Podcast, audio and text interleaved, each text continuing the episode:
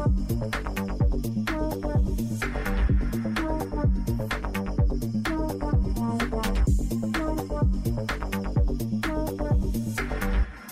und herzlich willkommen zu einer weiteren Ausgabe von Devs on Tape. Heute haben wir einen ganz besonderen Gast, einen Experte auf dem Gebiet von PLSQL und Oracle Apex. Unsere heutige, unser heutiger Gesprächspartner verfügt über mehr als 25 Jahre Erfahrung in der IT-Branche und ist als Trainer und Berater in verschiedensten Themen über Oracle tätig. Der Gast ist bekannt für seine unfassbar dicken Bücher über PLSQL und Oracle Apex, die von vielen als die besten in der Branche angesehen werden. Hier trifft Qualität auf Quantität. Sein umfangreiches Wissen und seine Fähigkeiten, komplexe Konzepte auf eine leicht verständliche Art zu erklären, haben ihm einen hervorragenden Ruf als Trainer und Berater eingebracht. Was unseren Gast von den anderen Experten unterscheidet, ist seine angenehme und ruhige Art, Dinge zu erklären. Er verfügt über ein tiefes Verständnis für die Technologie, aber er verliert nie das Ziel aus den Augen, nämlich sicherzustellen, dass seine Kunden und Konsumenten seines Contents die Informationen verstehen und anwenden können. Wir freuen uns sehr, dass unser heutiger Gast hier ist, um mit uns über seine Arbeit und seine Leidenschaft über Oracle-Technologien zu sprechen. Und bevor diese Vorstellung eine 900-seitige Biografie wird, fangen wir doch an ins Thema. Herzlich willkommen, Jürgen Sieben. Hallo. Ja, hallo schön, dass du es zu uns geschafft hast. Genau, hallo Caro, das darf man nicht vergessen. Das, das ist immer mit einem kleinen Lächler verbunden. Hallo, ich freue mich natürlich auch, Caro, dass du es hier ähm, nach Berlin geschafft hast. Wir sind nämlich derzeit auf der Apex Connect, das muss man auch dazu sagen. Mhm. Ähm, wir freuen uns darauf, dass die Konferenz losgeht und sind auf viele Vorträge gespannt. So, nun jetzt aber wirklich mal zu dir, Jürgen. Vielleicht kannst du uns neben diesem Intro noch ein paar Sachen über dich äh, erzählen, die wir in diesem Intro noch nicht hatten. ja, ja, ich sagte ja vorher schon, ich muss das dann vor allen Dingen relativieren alles ne, und ein äh, bisschen runterkochen. So wild ist es alles nicht. Ja klar, ich habe seit vielen Jahren Erfahrung im, im, im, Unterrichten, SQL, PLSQL, Apex und äh, dass die Bücher so dick sind, tut mir ehrlich leid. ich würde ja mal darauf hinweisen wollen, dass das eine Vorgabe des Verlags ist. Oh. Aber egal, es ist natürlich auch so, ich habe die Bücher so angelegt, dass man nicht einfach nur äh, einmal durchliest und dann ist fertig, sondern mhm. dass man die eigentlich auch als Wegbegleiter für eine längere Zeit brauchen kann. Mhm. Wenn man dann irgendwann mal rankommt und sagt, wie war das mit der Model Clause oder mhm. mit äh, analytischen Funktionen. Und dann ist es schon erstaunlich, wie viel Kram es da gibt. Ne? Das muss man dann noch alles erstmal mhm. beschreiben und das, ja, sorgt dann dafür. Ja, ansonsten stimmt, ich bin im Projektgeschäft, ähm, zunehmend mittlerweile als Coach, was mir sehr viel Spaß macht. Es geht also darum, äh, bestehende Teams ähm, vielleicht ein bisschen besser zu machen, auf den Weg zu bringen, architektonische Fragen zu lösen.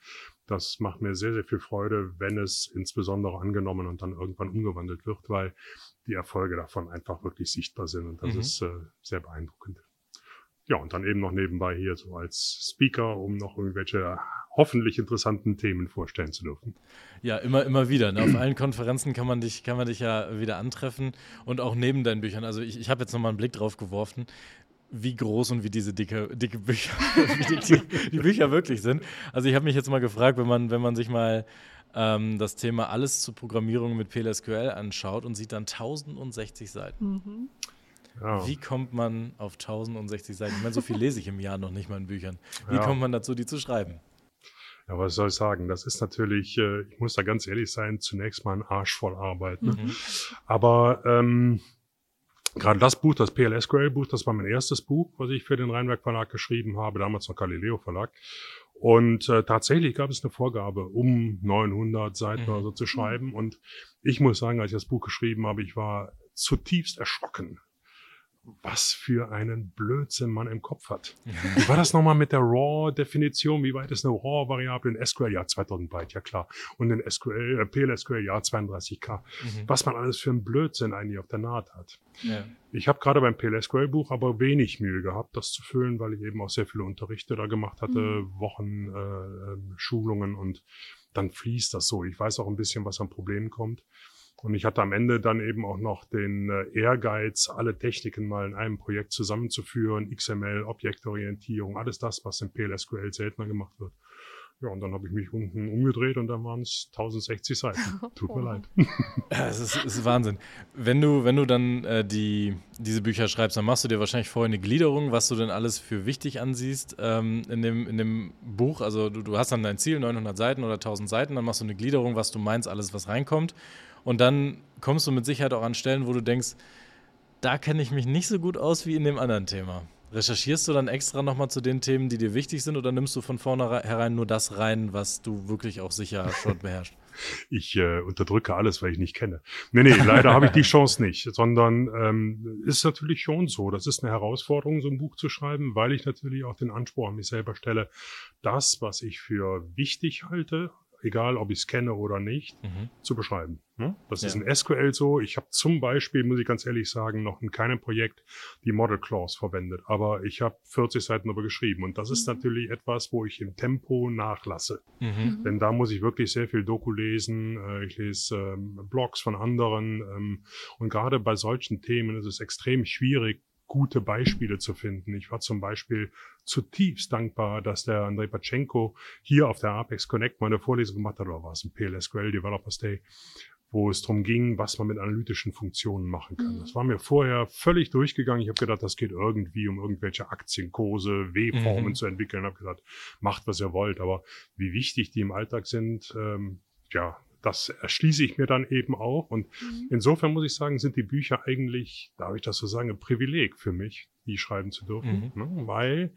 ich gezwungen bin, das alles zu machen. Ich mhm. sitze manchmal, ach, mit Leuten in Projekten zusammen, die ich schon seit 25 Jahren kenne. Und wir kabbeln uns natürlich dann, ne, weil ich dann mhm. wieder sehe, dass die NVL verwenden oder eine alte mhm. Joint-Schreibweise oder irgendwas. Aber auch in den SQL-Kursen erzähle ich das immer wieder. Es ist überhaupt kein Problem für die, die das gerade jetzt lernen, ne, mhm. überheblich zu werden und zu sagen, was sind das für alte Säcke, die da diesen altmodischen Code schreiben. Ne? Mhm.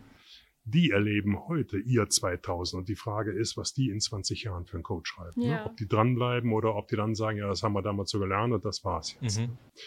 Und deshalb empfinde ich das als Privileg, weil ich diese Chance für mich und meine Arbeit nicht habe. Hm, ich muss die Bücher schreiben, immer mal wieder. Jetzt kommt eine neue Version vom PLSQL-Buch, das habe ich gerade abgegeben. Mhm. Das Apex-Buch ist in zweiter ähm, Auflage jetzt erschienen und das SQL-Buch kommt dann wenn wir endlich die 23c haben, mhm. würde ich in meiner beruflichen Laufbahn noch schreiben darf, dass SQL einen Boolean-Datentyp kennt. Mhm.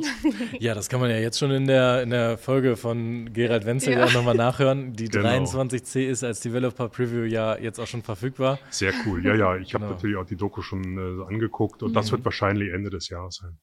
Aber zu deiner ersten Frage, ja, natürlich, man macht erstmal eine Gliederung. Ähm, diese Gliederung schicke ich auch an den Verlag, damit die so ein mhm. bisschen sehen können, wie viel Umfang wird das alles haben haben, sind die Themen schlüssig und ähm, Dabei greife ich aber auch manchmal dermaßen ins Klo, das muss man schon sagen. Also beim hm. Apex-Buch ist mir das passiert.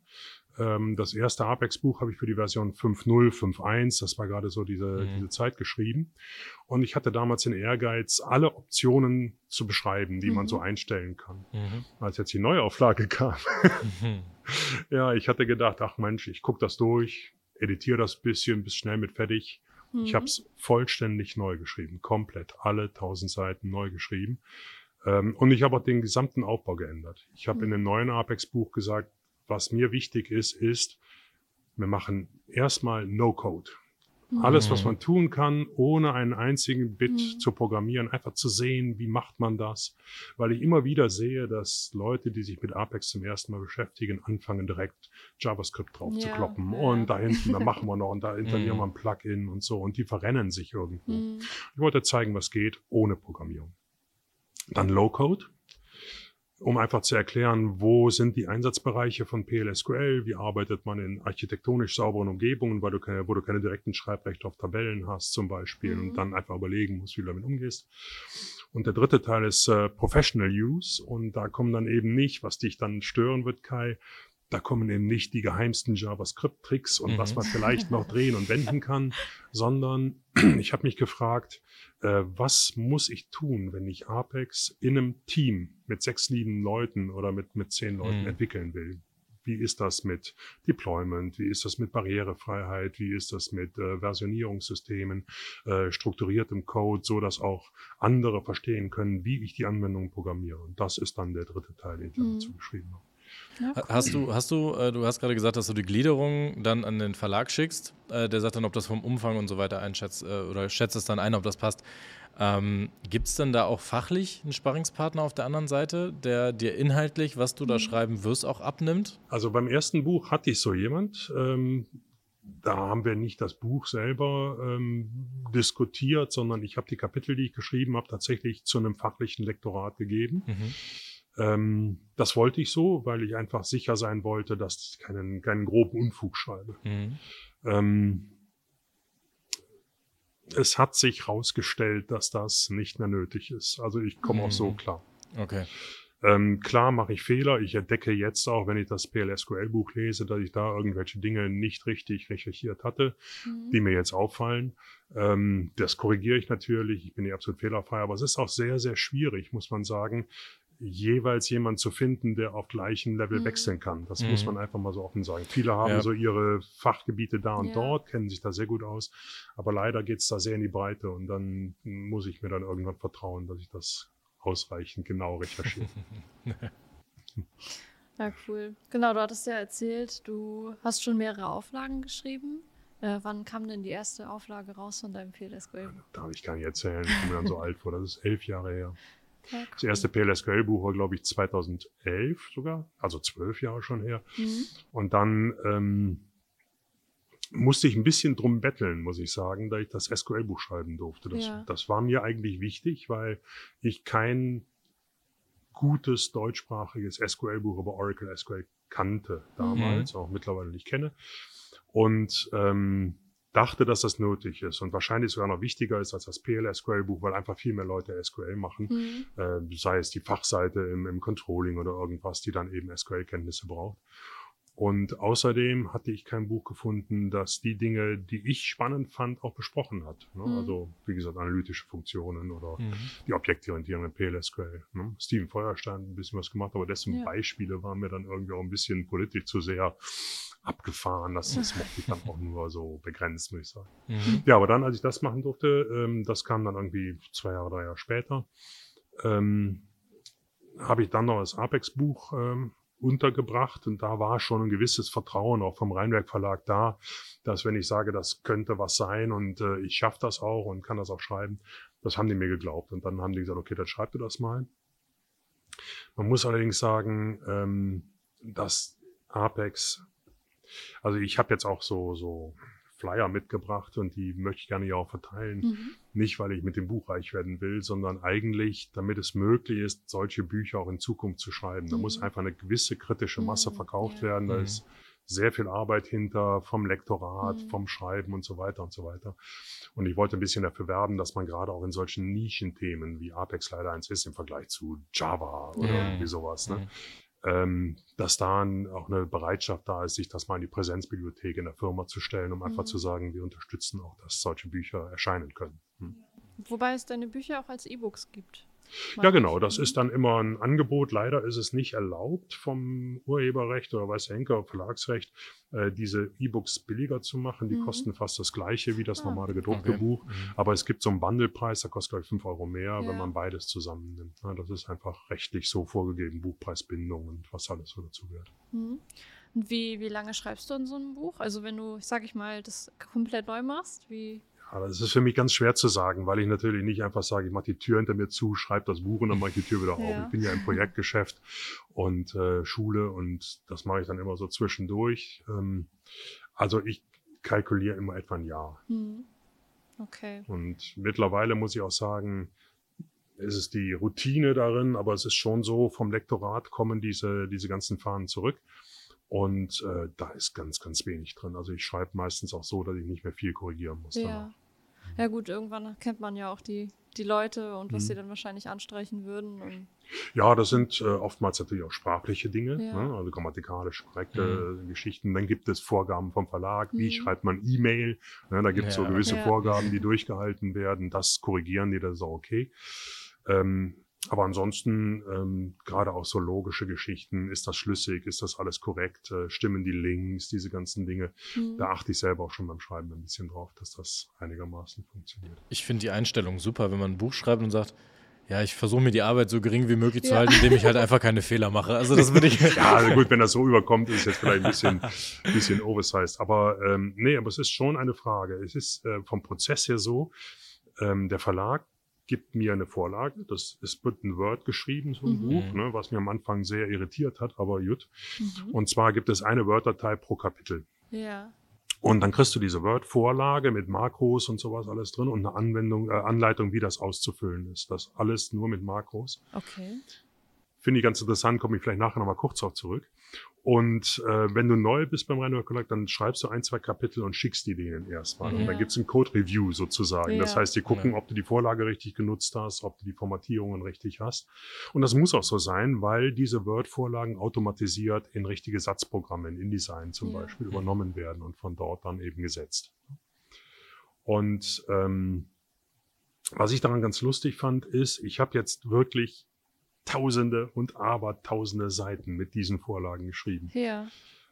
Und in diesen ganzen tausenden Seiten habe ich nie doppelte Leerzeichen, doppelte Absatzzeichen Mhm. oder irgendwas. Oder einfach nur mal auf diese Bold-Taste da oben von Word geklickt Ja. oder Underline oder irgendwas. Nie, sondern ich habe nur die Makros verwendet. Und ich finde das eine schöne Analogie, weil ähm, die Frage ja ist, warum hat Word diese ganzen Funktionen mit dem Bold und all sowas? Ja. Naja, weil es natürlich auch dem Gelegenheitsschreiber die Möglichkeit Mhm. geben will, das einigermaßen nett aussehen zu lassen, so ein Dokument. Und ich finde die Analogie zu Apex ganz schön, denn es gibt so viele Sachen, die man bei Apex machen kann, die man einfach nur macht, weil sie eben schnell gehen und einfach gehen, Mhm. Die man bitte nicht tut, wenn man professionell mit Apex entwickelt. Ja. Da Ja. gibt es eine große Liste von Dingen, die würde ich sofort auf den Index stellen wollen. Und ähnlich eben wie bei diesen Vorlagen, ne, man kann mit Apex professionell entwickeln oder auch nicht. Und Mhm. ähm, ja, das Buch ist so ein bisschen dafür da, das zu unterscheiden, Mhm. was man tun können sollte und was nicht.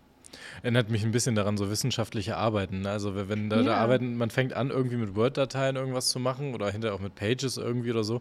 Aber die, die ihre richtigen wissenschaftlichen Arbeiten gerade im Informatik- oder Mathematikbereich schreiben, die schreiben das irgendwann in LaTeX, was Ja, halt genau. überhaupt gar nichts kennt mit Markieren und Fettdrucken, weil das halt schöner aussieht. Ja. Dass man das in dem Fall jetzt halt auch einfach sagt, plain den Text reingeben, damit es hinterher im, in einem Setzverfahren dann halt richtig macht. Ich habe am Anfang auch gefragt, ob ich das nicht irgendwie direkt in XML oder irgendwie Mhm. sowas schreiben soll, weil ich es auch für, für naheliegender hielt. Mhm. Und die sagen, nee, das, das bringt nichts, ähm, wenn ein Autor das kann und alle anderen nicht. Das Ja. heißt, der Workflow, den die aufbauen, der ist so gemacht, dass auch ein Statistiker oder irgendeiner, Ah, ja, der okay. ähm, damit nichts zu tun hat, das so schreiben kann. Ich erinnere mich tatsächlich noch daran, dass die erste Auflage vom Apex-Buch, da hatte ich ja die glorreiche Aufgabe bekommen. Und das Hat mich das- sehr gefreut, dass du den Part übernommen hast. es, es, jährt sich, es jährt sich ja jetzt praktisch wieder, weil es war hier auf der Apex Connect bei der Abendveranstaltung, wo wir beide darüber gesprochen hatten und Ja. du sagtest, ich habe da noch so ein Kapitel, da fehlt noch jemand und ich weiß noch, wie lange ich über diese Word-Vorlage gehangen habe und auch geschrieben hatte. Auch immer mit dem nicht formatieren bitte, sondern einfach da ausfüllen. Aber äh, ich, ich finde das sehr interessant zu wissen. Also ein Jahr schreibt man an so einem Buch. Und jetzt ist PLSQL in Apex nicht dafür bekannt, oder jetzt gerade PLSQL nicht dafür bekannt, dass sich innerhalb eines Jahres so wirklich groundbreaking irgendwas Mhm. verändert. Aber wenn ich mir vorstelle, ich schreibe irgendwas im Januar und gebe das im Dezember komplett ab, da sicherzustellen, dass sich im Laufe des Jahres nicht so stark was verändert hat. Ja, das ist gerade das bei Apex noch, äh, echt in ein Problem, ist. weil Ja. äh, halbjährlich Releases kommen und Ja. dann musst du eben gucken, was noch da ist. Und vor allen Dingen ist natürlich auch ein Problem, dass ich nicht einfach nur den letzten Stand beschreiben kann. Ne? Mhm. Denn Mhm. ähm, bei den Projekten, in denen ich bin, wir arbeiten momentan gegen Apex 20.2 Ja, Mhm. und das ist noch einigermaßen aktuell. das ist ja. da gibt's auch noch ganz andere Situationen. Mhm. Also gut, ich habe noch einen Kunden, der benutzt noch Apex 4.1. Das ist Ja. ein, ein, Ja, das- auf, einer, auf einer neuner Datenbank. Da gibt es noch keine Dynamic Actions. Da gibt es noch Oh, keine eine Dynamic. Actions, die man verwenden kann. Ich bin tatsächlich auch mit 4.2 gestartet. Ja. Aber das, das ist halt dieser, dieser, dieser Fall, dass ich das Kapitel geschrieben ha hatte über ähm, Mobile Development mit Apex. Und das Einzige, was noch seinen Zeitwert erhalten hatte, als das Buch rauskam, war der Satz unten drunter, dass die Vermutung naheliegt, dass es ein Universal Theme geben wird oder einen einheitlichen Theme, der responsible ist. Und das war dann auch tatsächlich der Fall, als das Buch rauskam, war der Teil, den ich geschrieben hatte, quasi für all diejenigen, die es vor dem Universal Theme noch brauchten. Ähm, aber mit dem Release des Buches war ja der Universal Theme da und ich glaube nicht, dass es ab dem Zeitpunkt nach Apex 5 noch irgendjemand gab, der eine Neuentwicklung ähm, noch mit jQuery Mobile gemacht hat. Mhm. Ja, jQuery Mobile ist natürlich auch in, insofern interessant, als das Apex-Team da die Erfahrung gemacht hat, die ich eigentlich immer befürchte im JavaScript-Umfeld. Die Karawane ist einfach weitergezogen. Ne? Mhm. jQuery Ja. Mobile hat einfach keinen Menschen mehr interessiert. Ja. Und dann steht Apex natürlich da und hat Kunden, Bestandskunden und muss jetzt irgendwie gucken, wie die Mhm. denen dann eine ähnliche Option anbietet. Genial gemacht, finde ich, mit dem Theme 42 und auch mit den neuen Entwicklungen, die dort stattgefunden Mhm. haben. Aber ähm, andererseits natürlich auch die Begründung, warum man mehr Oracle Jet sieht, weil Oracle Jet eben einfach eine Mhm. gewisse Mhm. Kontinuität garantiert, ne? was für das Apex-Team ja, Schlimmes. Und ich glaube, wir stehen auch kurz davor, dass wir jQuery nicht mehr brauchen. Das mhm. wird jetzt auch bald abgeschafft werden, bin ich sicher. Spätestens, wenn Web Components irgendwo in der Breite irgendwo programmiert werden, dürfte das Thema durch sein, meine ich. Aber jetzt, jetzt äh, wage ich noch eine kleine Prognose. Ich meine, wir sind jetzt hier on tape. Ich muss jetzt nichts sagen, weil ich keine Affiliates irgendwie zu Oracle habe. Ich vermute, dass Oracle Jet selber abnehmen würde in Apex. Ich bin mir ziemlich sicher, und da haben wir schon die ersten Sachen gesehen, dass äh, das Kalender-Widget von Apex neu geschrieben wurde und zwar ja. auch unabhängig von Jet. Ja. Und ich ähm, glaube, dass wir uns, ähm, ich weiß nicht, inwiefern wir das kennzeichnen müssen in der Podcast-Folge. Ich bin mir ziemlich sicher, dass äh, auch das Apex-Team weiter auf eigene Web-Components, die selber geschrieben sind, in Vanilla.js wahrscheinlich, einfach wirklich ohne Frameworks, ohne große Hilfe, dass die auch Abkehr ähm, ja, schaffen oder dass die immer weiter weggehen von Oracle Jet, was die Komponenten angeht, weil auch die separat entwickelt werden müssen. Aber ähm, ja, who knows? Wir, wir, wissen nicht alles nicht, was uns da erwarten wird, aber. Ja, das Ganze ist ja eigentlich die interessante Diskussion rund um Apex. Also nicht Web Components konkret, sondern eigentlich ähm, wenn wir jetzt über die beiden Bücher sprechen, ne, mhm. dann beobachte ich eigentlich spätestens seit Einführung der 5.0 oder 5.1 einen gewissen Cut zwischen den Apex-Entwicklerteam und den Entwicklern draußen, die mit Apex arbeiten. Denn vor Apex 5 war es so, dass alle im gleichen Boot saßen. Ja, diese mhm. Entwicklungsumgebung wurde mit den Mitteln programmiert, die wir mhm. auch zur Verfügung hatten. Und mit dem Page Designer ist die erste JavaScript-Anwendung gekommen, die mhm. innerhalb von Apex läuft. Ich weiß gar nicht, hast du einen Überblick? Irgendwie 50, 60, 70.000 Zeilen JavaScript-Code? Äh. Der Controller, der ganze Blödsinn mhm. dahinter ist. Leider ist es so, es gibt viele Dinge, die hätte ich auch gern, die in dem Page Designer möglich mhm. sind. Wie zum Beispiel Pflichtfelder, also anzuschalten, abzuschalten, mhm. dynamisch. Mhm. Oder äh, wie wäre es mit Warnungen ausgeben statt Fehlern? Oder, mhm. oder, oder. Es gibt so viele Sachen. Und ich finde es ein bisschen schade, dass das Apex Entwicklerteam sich das gönnt mhm. und uns nicht die Möglichkeit gibt, es auch zu machen. Ja. Hm? Wir können das natürlich alles auch in JavaScript programmieren, aber mhm. das ist für die allermeisten Teams überhaupt keine Option. Ja. Da, da kann ich aber auch dazu sagen, dass es auch, auch früher die, die Erinnerung ähm, ist bei mir auf jeden Fall da, dass es Dinge gibt, dass sie auch gesagt haben, eat your own dog food. Also die hatten solche Sachen wie den Tree für den Page Designer gebaut und haben gesagt, naja, wenn wir den jetzt neu machen, dann müssen wir den auch nach vorne geben können. Und das hat nochmal eine ganze Zeit lang gedauert, bis sie das machen konnten. Ja. Ähm, nichtsdestotrotz, ich glaube, das Entwicklerteam, ich, ich habe da eine Zahl gehört, die konnte ich kaum glauben. Also ich bin mir jetzt gerade nicht sicher, ob 60 oder 90 Mitglieder mittlerweile in, in dem Apex-Universum äh, unterwegs sind. Mhm. Natürlich ähm, auch viel, viel mehr Kunden, gerade auch Oracle intern ist das Ganze ja auch sehr explodiert, was Apex angeht. Das ist natürlich dann wie bei jedem anderen Softwarehersteller auch. Ähm, wie, viele, wie viel von der eigenen Stimme kommt dann da noch an? Ja. Äh, wenn ich mir wünsche dir was, ähm, ein Portal dafür gebe, wo man hier die Ideas reingeben kann, so was wünsche ich mir und kann mhm. das hochvoten lassen, da habe ich schon noch den Eindruck, dass es gelesen wird mhm. und dass es auch wahrgenommen wird, weil auch die Entwickler, die Hauptentwickler, die wir auch noch von früher kennen, auch eine direkte Response auch mhm. über Social Media Kanäle geben.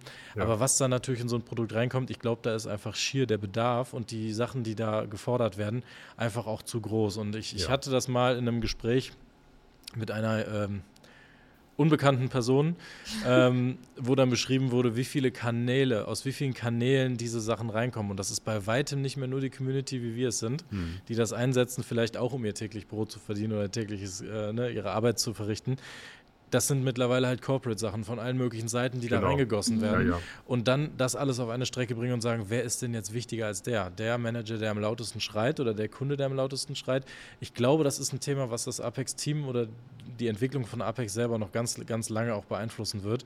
Ähm, da kann man nicht einfach nur das Team groß machen und sagen, äh, ja, jetzt haben wir mehr Entwickler, jetzt können wir mehr Wünsche erfüllen. Ja, klar. Aber ich glaube, die Wichtigkeit, und das sehen wir auch auf solchen Konferenzen wie hier, äh, wir haben ganz viele Speaker mit ganz vielen Themen und wir haben auch ganz viele Kunden äh, vor Ort, dass am Ende auch die Kunden einfach ähm, entscheiden werden oder sagen werden, wir brauchen jetzt das, wir brauchen eine Offline-Fähigkeit für Apex oder wir brauchen Required-Felder, mhm. die sich dynamisch an- und ausschalten lassen.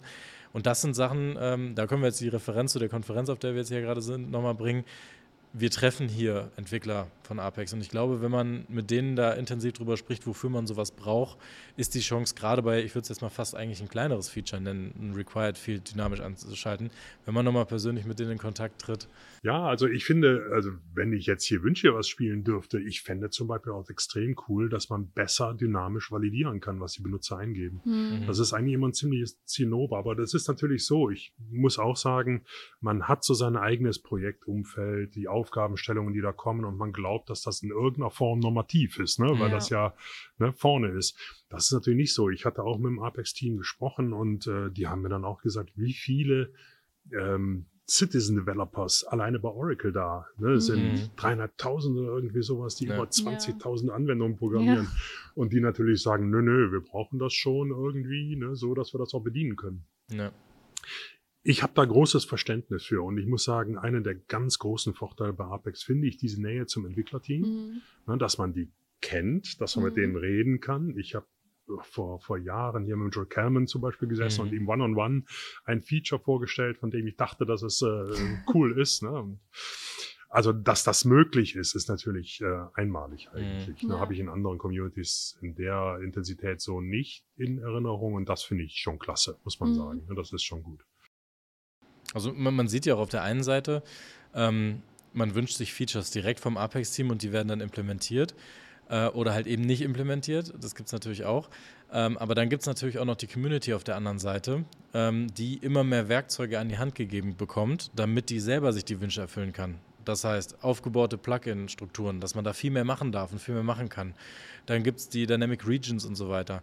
Es gibt halt immer mehr Werkzeuge, damit die Entwickler da draußen was machen können. Philipp Hartenfeller zum Beispiel hat das AG Grid geschrieben, weil er mit dem Inter- Interactive Grid nicht so ganz so zufrieden war. Mhm. Und der ähm, konsumiert halt oder der nutzt für sein Plugin halt auch ziemlich viele äh, Features, die neu dazugekommen sind. Mhm. Ähm, also ich glaube, der Weg ist schon nicht verkehrt, dass man halt immer mehr von diesen APIs offenlegt, auch die JavaScript-APIs, wo wir jetzt über dynamische Validierung sprechen, dass wir vielleicht eines Tages dann an die Stelle kommen, dass auch die Entwickler so viel beisteuern können, ähm, dass man gar nicht mehr so sehr viel fertige Features vom Apex-Team braucht, sondern auch mit dem Plugin, mit dem Ökosystem besser umgehen kann. Ja, das ist ja auch historisch auch schon immer so gewesen. Wenn du jetzt gerade die Plugins ansprichst, die hat der, äh, der Patrick ja gemacht, als er noch Mhm. gar nicht bei Oracle war letztlich. Mhm. Also äh, da ist ja auch immer schon viel auf diese Weise reingekommen. Ähm, es ist absurd. Ich würde eigentlich, ähm, wenn ich Plugin höre, sofort vorsichtig werden. Und da würde ich Mhm. Teams, die professionell arbeiten, nicht als erste Lösung empfehlen, weil einfach die äh, Entwicklungszeit explodiert. Das muss man sagen. Ne? Das, was Mhm. vorher vielleicht einen Tag gedauert hat, dauert mit Plugins zehn Tage. Ne? Mhm. Und äh, das ist eine dauerhafte Beschäftigung. Kommt eine neue Apex-Version, fängt man wieder von vorne an. Ne? Mhm. Nicht Ja. ganz von vorne, aber man muss doch gucken, ist es überhaupt noch erforderlich? Äh, Gibt es vielleicht neue Features? Gibt es andere JavaScript-Libraries, die wir unterstützen müssen? Hat sich irgendwas geändert? Du hast es eben angesprochen, der Date Picker. Äh, meiner Zählung nach ist das jetzt der vierte unterschiedliche Date Picker, Ja. der in Apex Mhm. eingebaut ist. Ne?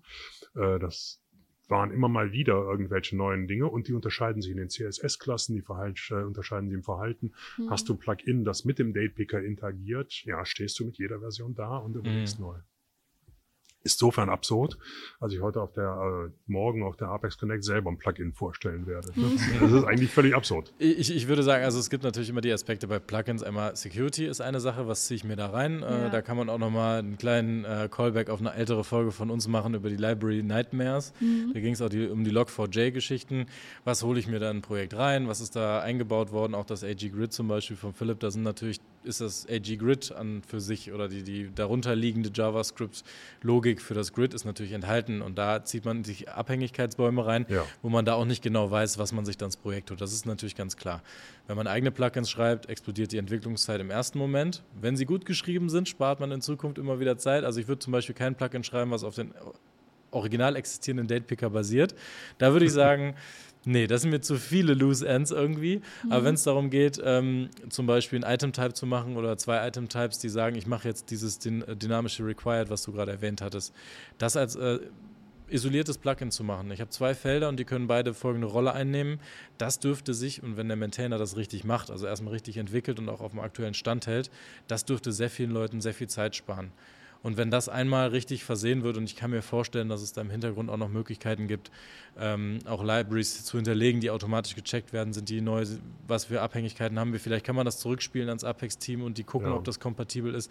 Äh, ich, ich glaube aber an die Zukunft, dass die Community selber sich gegenseitig helfen kann. Und da rede ich jetzt nicht nur von einem zentralen ähm, Apex World, ähm, ähm, eine Apex World Quelle, wo man alle Plugins runterladen kann, die irgendjemand mal gepublished hat, sondern ich denke vielleicht auch an eine Art Marketplace. Das war früher mal im Gedanken auch, da hatte ich auch mit Joe Cameron früher mal drüber gesprochen, ähm, dass es eine Art Marketplace geben kann von Oracle selber.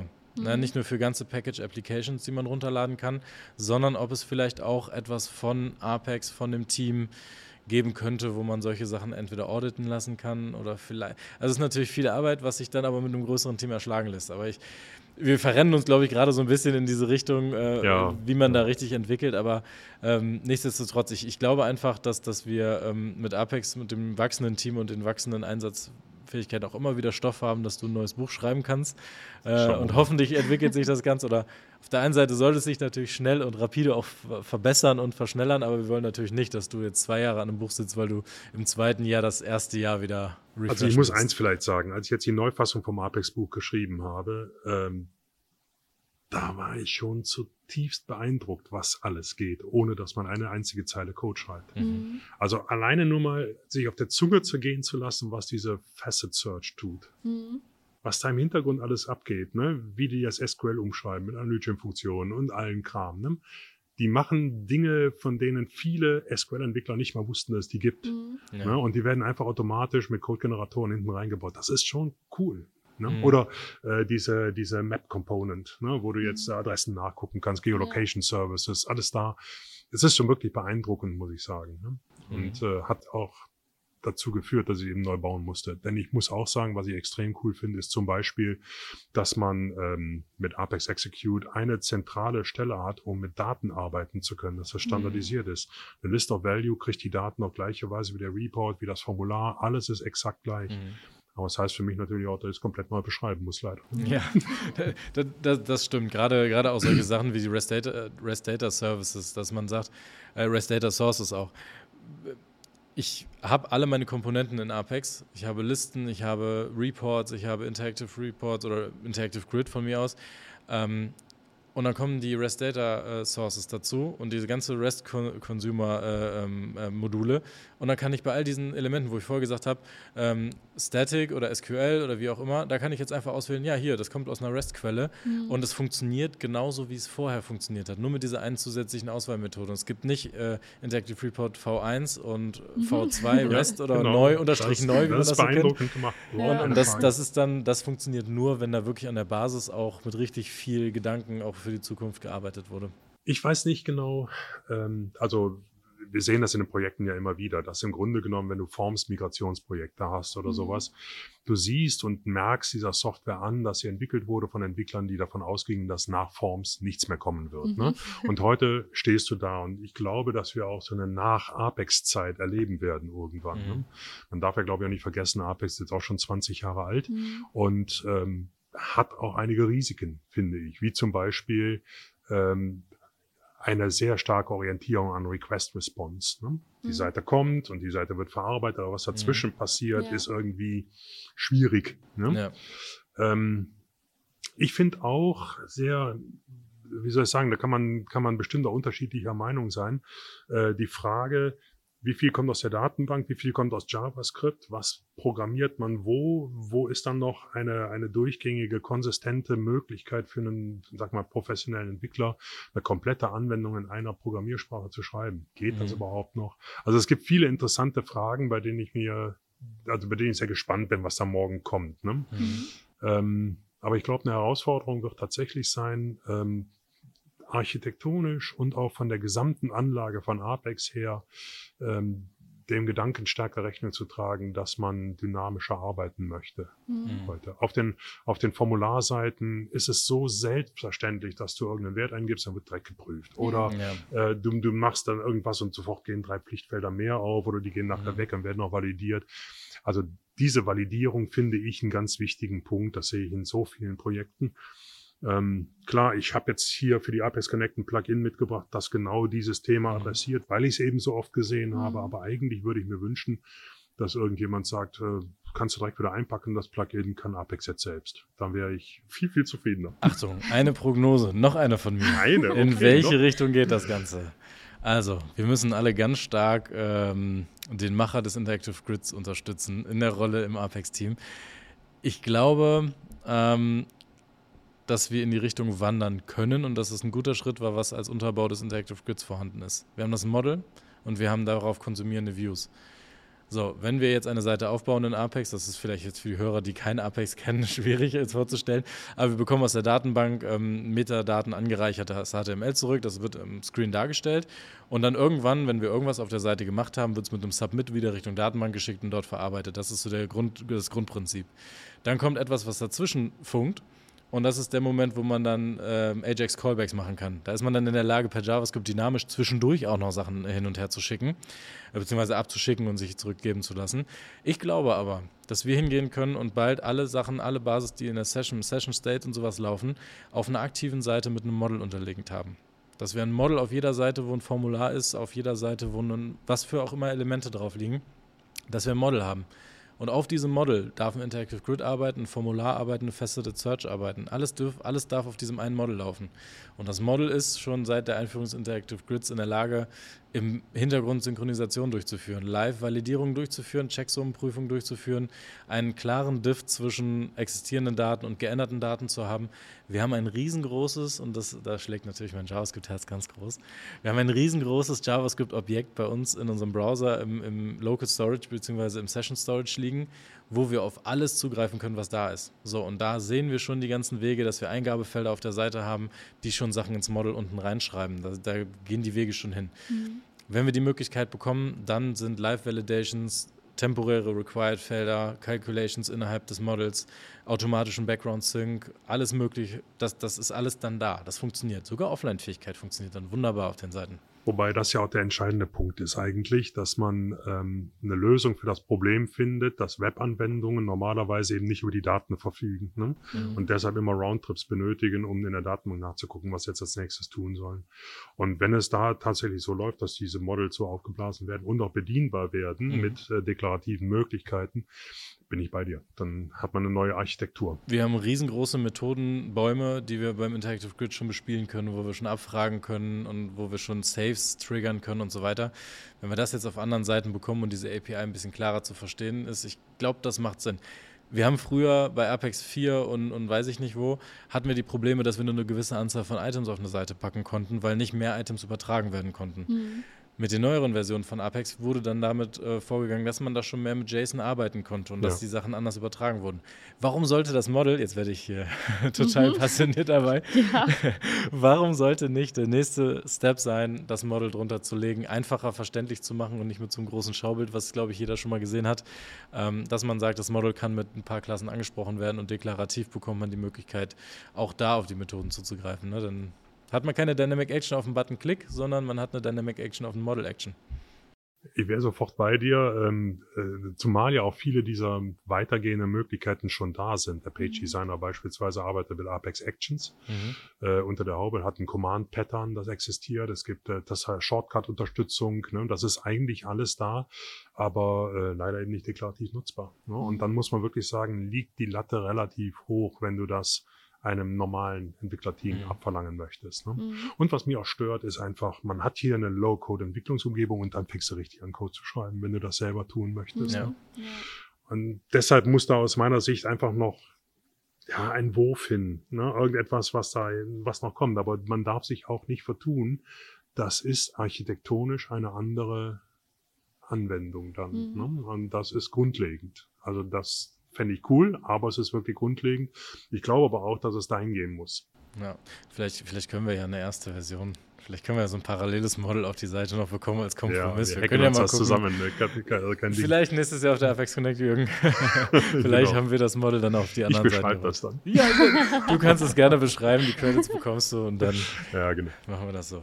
Ja, vielleicht machen wir noch einen kleinen thematischen Schwenk weg. Erstmal so ein Stück weit von den Büchern vielleicht oder von dem, was Apex macht. Wir haben hier einen ganz großen Post-it für uns kleben, der nennt sich Coaching. So, was machst du denn in dem Bereich? Also klar, du coachst natürlich deine Projektkollegen, weil die wissen alle, da vorne sitzt der Jürgen und der schreibt Riesenbücher. Der weiß alles, den frage ich jetzt. Aber du machst ja auch noch Coaching in einem anderen Rahmen, wo du Seminare anbietest, die außerhalb von Konferenzen stattfinden, wo du äh, Teams schulst, die sich anmelden können. Ja, also das, ähm, wie soll ich sagen, das Schwierige am Coachen ist im Grunde genommen, dass du nicht mit einer fertigen Idee kommen darfst und denen das dann versuchst überzustülpen. Das mhm. wird nicht funktionieren. Ähm, das heißt, das Coaching äh, besteht in allererster Linie mal darin aufzunehmen, was das Team anbieten kann und wie die ticken. Mhm. Und ähm, nehmen wir mal ein, ein Team aus äh, mit 50ern, machen seit 25 Jahren Oracle. Mhm. Du guckst auf das SQL und weißt, yo, 1983 war der letzte SQL-Kurs.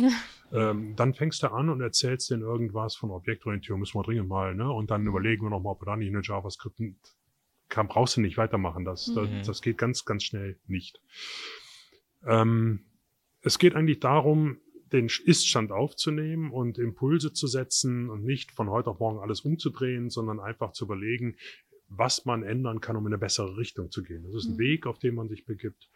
Und das dauert dann auch eine gewisse Zeit. Und ähm, ich glaube, das, was ich hauptsächlich versuche zu erreichen, das ist, das klingt jetzt so bescheuert, wenn ich das sage, aber letzten Endes ist es so, wenn du an ein, ein Entwicklerteam kommst, dann ist das Wichtigste, den Leuten einen gewissen Stolz ihre eigene Arbeit betreffend Mhm. einzuimpfen. Die müssen einen gewissen Anspruch haben. Die müssen sagen, wenn wir das machen, dann machen wir es richtig und nicht irgendwie. Und ich bin nicht dann fertig, wenn der Mist läuft, sondern make it run, Mhm. make it clean, Ja. ne? make it fast. Und einfach nur auf seinen Code zu gucken und nicht jetzt zu sagen, ich bin stolz darauf, aber einfach zufrieden zu sein mit der Qualität, die darüber kommt, auch ein Gefühl zu haben, dass man ähm, sich so aufgestellt hat, dass die Kollegen den Code verstehen können, dass er morgen auch noch weiterentwickelt werden kann. Ich weiß gar nicht, wie viel Code wir hatten. Äh, da hängt ein Schild drüber, don't touch it. Der letzte, der wusste, wie der Mist funktioniert, ist vor Mhm. fünf Jahren aus dem Unternehmen ausgeschieden Ja. genau so etwas zu verhindern. Darum Mhm. geht es mir eigentlich. Ne? Und ähm, wenn das Team bereit ist, die eigenen Prozesse nochmal in Frage zu stellen, dann funktioniert das super. Es ist ja natürlich meistens so, dass ich angerufen werde, wenn irgendwas nicht so doll läuft. ne? Mhm. Insofern bin ich äh, wie meine Frau, die ist Ärztin und äh, denkt, dass alle, die 60 sind, krank sind, ne? weil krank, genau, sind ja nur kranke Leute. Das ist bei mir natürlich nicht anders. Es gibt wahrscheinlich sehr viele super funktionierende Teams, die tollen Code schreiben, aber Mhm. wenn du an so, eine, an so ein Team gerätst, dann ist das äh, Wichtigste aus meiner Sicht, ähm, die mitzunehmen und dann einfach zu erläutern, was man tun kann, um Stück für Stück besser zu werden. Das heißt, ihr sitzt dann zu zweit auf der Couch, deine Frau ist all- auf, auf Bereitschaft für, für ihre, ihren Job als Ärztin und du sitzt auf dem, Job, äh, auf dem Sofa mit einem Pieper an, einem, an der Hose, wo Ja. dann Bereitschaft Ja. für Peters Notdienst. Und Ja? wir tätschen uns gegenseitig die Hände und sagen, das Leben ist scheiße und schlimm. ja, ja, genau so muss das So, vorstellen. so muss das sein, so funktioniert das super. Also realer wäre wahrscheinlich, dass wir beide ein Glas Wein in der Hand haben und äh, Ja, das, Geschichten aus dem Leben erzählen. das ist eine wunderbare Vorstellung. Das ist auch eine, eine super Überleitung, finde ich, zum, zum nächsten Teil, weil du ja schon, schon sehr lange im Business bist, sag ich mal, und in verschiedenen Rollen. Äh, und ihr euch dann Geschichten beim Wein erzählt. Äh, magst du uns vielleicht, äh, hast du irgendwelche Highlights oder, oder spannende oder äh, tolle Ereignisse, die sich herausstechen aus deinen letzten 25 Jahren? Also ähm, es hat es hat Projekte gegeben, also das kann ich jetzt äh, ganz schwer so festmachen. Mhm. Es hat Projekte gegeben, die mich äh, sehr, sehr befriedigt haben, weil ich einfach das Gefühl habe, du siehst einem Team beim Wachsen zu. Das Mhm. ist eine, eine wirklich tolle Erfahrung. Mhm. Äh, die gucken sich um und sagen, ja, das haben wir früher mal geschrieben, aber so ein Scheiß doch heute nicht mehr. Ja. Hast du mal gesehen, das Package da hinten. Ne, Und das ist dann durchaus so, du äh, kommst dann an die alten Packages und sagst, ja, ja, nee, das ist in dem Package sowieso, sowieso. Äh, guck mal, ab Zeile 15.823 Oh. folgende, ne? So. Ah, ja. Mhm. Und dann kommt da die Case-Anweisung, zweieinhalbtausend Zeilen lang und so ein Oh. Zeug. Ne? Und da gucken die Leute dran und sagen, ach du lieber Himmel, wer war das denn? Na, ich? Nee. das, Das ist sehr befriedigend. Mhm. Ähm, es gab natürlich auch so lichte Momente, wo ich dann drei Tage mit dem Dauergrinsen durchgehe, weil ich einfach das Gefühl hatte, mir ist äh, ein Code gelungen, der eine Eleganz hat. Ne? Mhm. Also ähm, ich erinnere mich dran an dieses Plugin, was ich jetzt heute auch vorstellen wollte. Da, da gibt's so ein, ja, da geht es eben um, um dynamisches Validieren und diese ganzen Dinge. Das wird dann über Anwendungsfälle gesteuert. Mhm. Und das Besondere daran war für mich, du erfasst diese Anwendungsfälle in einem Programm und beschreibst sie wie in so einer Excel-Liste. Und das kontrolliert alles. Du brauchst nichts zu parametrieren, du brauchst nichts zu codieren, sondern Mhm. einfach nur die Daten, die du erfasst hast, die Metadaten, die du erfasst hast, steuern den Code. Das war, als das geklappt hat und das lief, das war so ein Moment, da bin ich wirklich drei Tage im Dauergrinsen Ja. rumgerannt. Das schon. Aber ansonsten ähm, bemühe ich mich nicht nur Code im Kopf zu haben. Ne? Und ähm, ja, klar, jetzt schon gesagt, meine Frau ist Ärztin. Das fand ich immer wichtig, dass wir nicht abends auch noch erzählen, wie das jetzt eigentlich genau ist und wenn man diese Klasse und da hinten könnten wir mal oder so, Mhm. Mhm. sondern dass ich einfach ganz anderes höre und mich auch gezwungenermaßen auf andere Dinge einstellen. Das finde ich immer sehr wichtig. Und was mir immer so gegangen ist, ich bin ja, äh, bevor ich in diese Branche gekommen bin, äh, habe ich Musik studiert. Ich bin Mhm. Dirigent von Haus aus. Ja. Und da war es schon so im, im Studium, äh, du machst Musik, machst ein Konzert und Mhm. nichts bleibt. Ne? Und bei Code ist das ein bisschen ähnlich. Ne? Du Mhm. programmierst irgendwas, da läuft eine Software, aber du kannst nichts anpacken. Da ist nichts Ja. da, was du wirklich mitnehmen kannst, außer jetzt eben die, die Gedanken dran, dass Mhm. eine Software jetzt schon, keine Ahnung, 100.000 Arztbriefe in einem Klinikum geschrieben hat oder irgendwas. Und das hat mich relativ früh dazu gebracht, dass ich Möbel baue.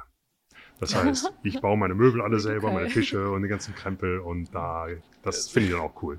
Das, das höre ich tatsächlich mehrfach. Also ich selber habe damit auch angefangen. Ich habe Okay. auch äh, zunächst natürlich erstmal so kleine, kleinere Sachen oder einfachere Sachen gemacht. Aber äh, auch mein Schwiegervater genau das gleiche. Der Mhm. ist äh, auch in der IT schon äh, seit jeher und auch er macht Möbel. Also Ich glaube, das ist, das ist dieses, ähm, wie du schon sagtest gerade. Ne? Also ich code was, das ist dann da. Ich kann mich dann darüber freuen, dass ich draußen im Alltag irgendwelche Sachen sehe, wo ich bestimmten Einfluss drauf hatte mit dem Code, den ich geschrieben habe. Also so richtig sicher kann ich nicht sein. Aber wenn Ja. ich mich auf die Couch setze mit meiner Frau und das ist die Couch, die ich selber gebaut habe, ist jetzt übertrieben gesagt, das, aber ich habe noch nie eine Couch gebaut. Sitzbank. Aber die ist dann da. Die sieht man Ja. jeden Tag, das weiß Ja. man dann da. Das, das finde ich super. Ja, sehr schön. Also ich würde ich würd sagen, wir, stellen jetzt gerne dir ähm, noch die Fragen aus unseren äh, berühmten Kategorien. Ja, Äh, du hast gerade uns schon mal ein bisschen Einblick, hast du ja schon mal gegeben, aber wir würden gerne einmal aus dem Bereich rein hypothetisch ähm, mal loslegen. Caro, welche Frage würdest du denn gerne mal stellen an den Jürgen? Also ich würde gerne wissen, äh, mit welchem Thema du dich gerne beschäftigen würdest, mit dem du dich heute noch nicht beschäftigst. Das kann natürlich Außer dem auch, Möbel bauen, äh, es kann alles sein. Genau. Ah, da, ich habe ich hab so viele Ideen eigentlich, was ich tun könnte. Also ich habe jetzt äh, ganz neu äh, einen Lasercutter und 3D-Drucker gekauft. Oh, cool. Ah, da muss ich mal gucken. Ne? Ja. Also ne, das, das interessiert mich schon. Äh, ich bin einfach zutiefst beeindruckt davon, was man alles mittlerweile machen kann, wenn man do-it-yourself was tut. Ne? Von Mhm. Laserschneiden und Schweißen und keine Ahnung was. Wahrscheinlich in dem Bereich irgendwas. Mhm. Also gar, gar nicht mal so technisch, sondern da sagst du, da, das ist schon gut, wo ich da unterwegs bin. Ich würde lieber andere Felder außenrum. Ja, ich gehe einfach davon aus, ähm, also da ich jetzt sagen würde, Mensch, wenn doch endlich die Version 23 käme und ich könnte, nee, nee, das ist jetzt so schlimm auch wieder nicht. Also das nutze ich gerne, ich freue mich auch darüber, aber äh, wenn ich jetzt darüber nachdenke, was ich wirklich mal neu lernen wollte, dann wäre das sowas. Ähm, ich könnte mir auch vorstellen, obwohl ich langsam ein bisschen alt werde für sowas, ne, nochmal einen ganz anderen Beruf zu machen. Mhm. Mhm. Das klingt spannend. Das, das Ja. leitet uns auch direkt schon aus dem ähm, Bereich rein hypothetisch in den Bereich ganz privat. Äh, jetzt sagst du ja schon, du möchtest dann abends nicht mehr auf der Couch über Sachen mit dem Job äh, reden und du greifst lieber zum Holzwerkzeug als zur Tastatur abends. Bist du zufrieden mit deiner Work-Life-Balance aktuell? Ja, kann ich sagen, obwohl das von außen betrachtet wahrscheinlich keinen Anlass gibt, das Leben, was ich führe, weil ich, äh, darf ich da so sagen, viel arbeite. Mhm. Ähm, ich meine, die Bücher, die, die schreiben sie nicht von allein, das geht am Wochenende und irgendwie so. Nur bin ich überhaupt nicht der Meinung, dass Work-Life-Balance ähm, bedeutet, nicht mehr als drei Tage die Woche zu arbeiten Mhm. oder irgendwie sowas, sondern äh, für mich ist Work-Life-Balance, dass ich das, was ich tue, gerne tue. Ja. Und ähm,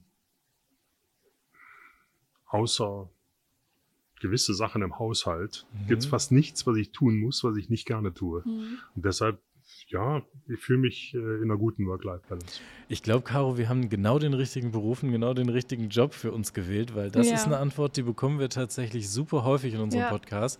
Wir haben da Begriffe wie Work-Life-Blending äh, auch nochmal erfahren vom, vom Mike.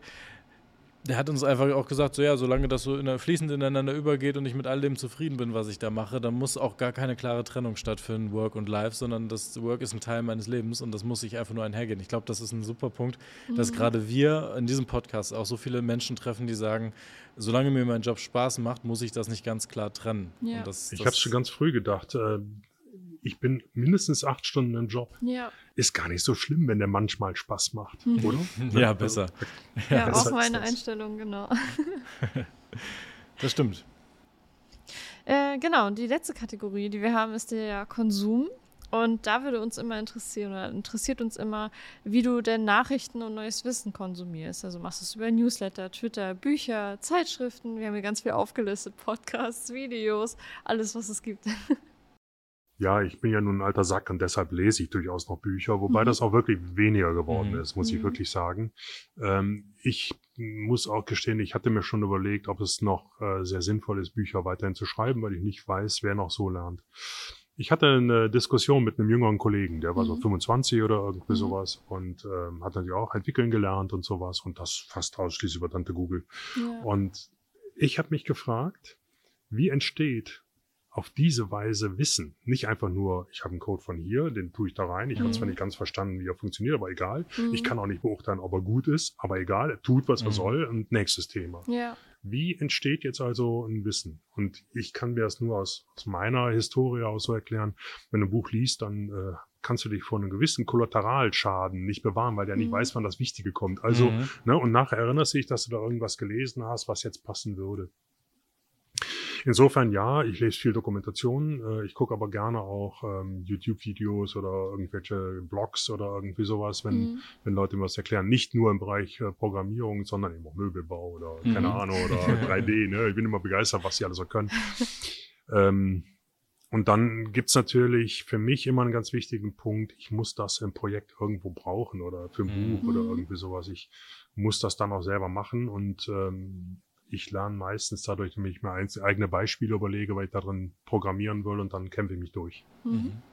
Ich, ich finde, das ist eine super Sache, aber ich meine, heutzutage ist es viel wichtiger auch, dass man diese Medienkompetenzübung hat. Mhm. Ähm, auf welche Seite gehe ich, kann ich das glauben? Also klar, wenn ich zu einem Buch greife, was einen, einen guten Namen hat, sage ich jetzt mal, oder einen guten Autor, einen guten Verlag, dann habe ich da gar nicht mehr so sehr diese Schwelle, dass ich selber für mich entscheiden muss, ob das, was ich da lese, jetzt kuratiert oder gut ist auch wirklich.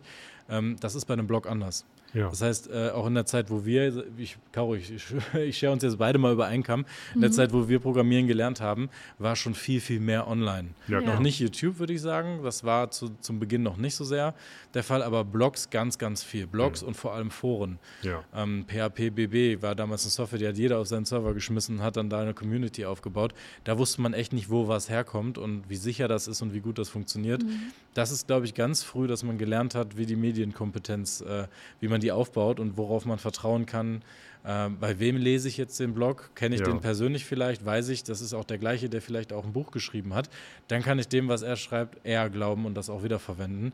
Aber ich glaube, dieses Copy-Paste-Thema ist definitiv nochmal was, was eine Episode wert ist. Mhm. Ähm, ich glaube, an dieser Stelle haben wir ein super Ende gefunden. Ja. Ähm, wir haben über dein Konsumverhalten, über deine Möbel, über deine Bücher und über all diese tollen Themen ganz, ganz viel erfahren. Ganz herzlichen Dank, dass du heute bei uns in der Gar Folge zu Gast hm. warst.